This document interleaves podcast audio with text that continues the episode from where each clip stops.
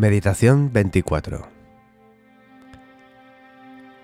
No juzguéis y no seréis juzgados. Mateo 7L Es tranquilizador pensar que el más excelso acto de amor que puedes realizar no es un acto de servicio, sino un acto de contemplación, de visión. Cuando sirves a las personas, lo que haces es ayudar, apoyar, consolar, aliviar su dolor. Cuando las ves en su belleza y bondad interiores, lo que haces es transformar y crear.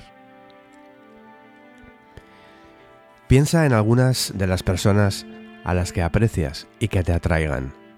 Intenta ver a cada una de ellas como si fuera la primera vez, sin dejarte influenciar por el conocimiento o la experiencia. Intenta descubrir en ellas algo que, debido a la familiaridad, se te haya pasado por alto, porque la familiaridad produce rutina, ceguera y aburrimiento. No puedes amar lo que no eres capaz de ver de otro modo nuevo. No puedes amar lo que no eres capaz de estar constantemente descubriendo.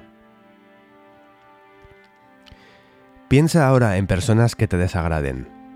Observa en primer lugar qué es lo que te desagrada de ellas. Estudia sus defectos con imparcialidad y objetividad. Para ello, naturalmente, no puedes hacer uso de clichés referidos a ellas.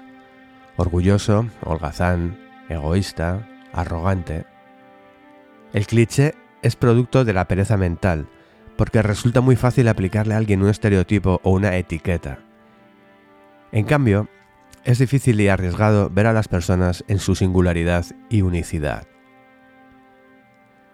Debes examinar esos defectos clínicamente, es decir, debes cerciorarte de tu objetividad.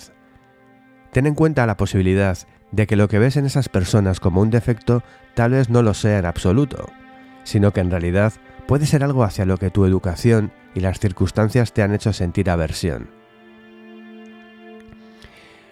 Si, además de todo, todavía sigues viviendo, viendo en ello un defecto, trata de comprender que el origen del mismo reside en sus experiencias de la infancia, en sus condicionamientos del pasado, en una defectuosa forma de pensar y percibir, y sobre todo, en su inconsciencia, no en su malicia. A medida que hagas esto, tu actitud se trocará en amor y en perdón, porque examinar, observar y comprender es perdonar. Después de estudiar los defectos, intenta descubrir las virtudes que atesora esa persona y que el desagrado que sientes hacia ella te ha impedido ver hasta ahora.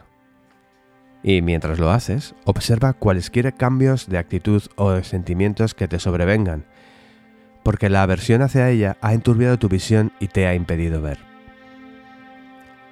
A continuación, Piensa en cada una de las personas con las que vives y trabajas, observando cómo cada una de ellas se transforma a tus ojos cuando las miras de esta manera.